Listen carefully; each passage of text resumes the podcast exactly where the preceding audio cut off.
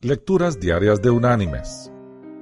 La lectura de hoy es del libro de Habacuc, capítulo 3, versículos del 17 al 19, que dice, Aunque la higuera no florezca, ni en las vides haya frutos, aunque mienta la obra de la oliva, y los labrados no me den ni para mantenerme, aunque las ovejas sean quitadas de la majada y no haya vacas en los corrales.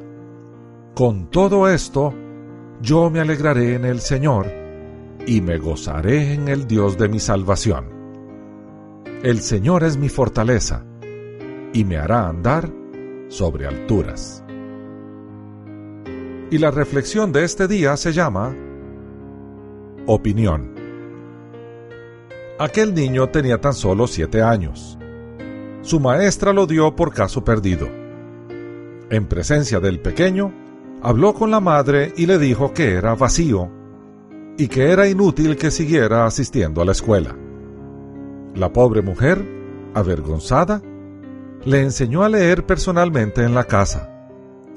Aquel muchacho con el tiempo dejó su nombre escrito en cientos de patentes sobre inventos que afectaron la vida de toda la humanidad. Su nombre, Thomas Alva Edison. Sus inventos, entre cientos de ellos, la luz eléctrica y el disco fonográfico. Es sorprendente cuán a menudo grandes hombres y mujeres fueron juzgados erróneamente antes de que se volvieran famosos.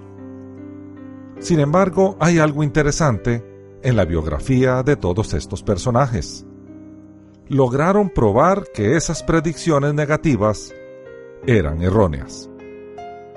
Descubrieron que con su esfuerzo podían superar las adversidades. Descubrieron algo que usted y yo deberíamos descubrir también. Que el poder con que Dios nos dotó es mucho más fuerte que la opinión, quizá hasta sincera con lo que los expertos quieran marcarnos. Mis queridos hermanos y amigos, debemos tener como nuestro desafío para el futuro una actitud resistente que se convierta en el método para manejar la opinión ajena desfavorable. Al final importa poco lo que los hombres piensen de nosotros.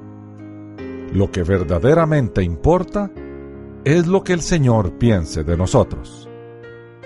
Todos aspiramos a que el Señor, cuando le veamos cara a cara, nos palmee el hombro y nos diga, Bien, buen siervo fiel, sobre poco has sido fiel, sobre mucho te pondré. Ven y entra en el gozo de tu Señor. Que Dios te bendiga.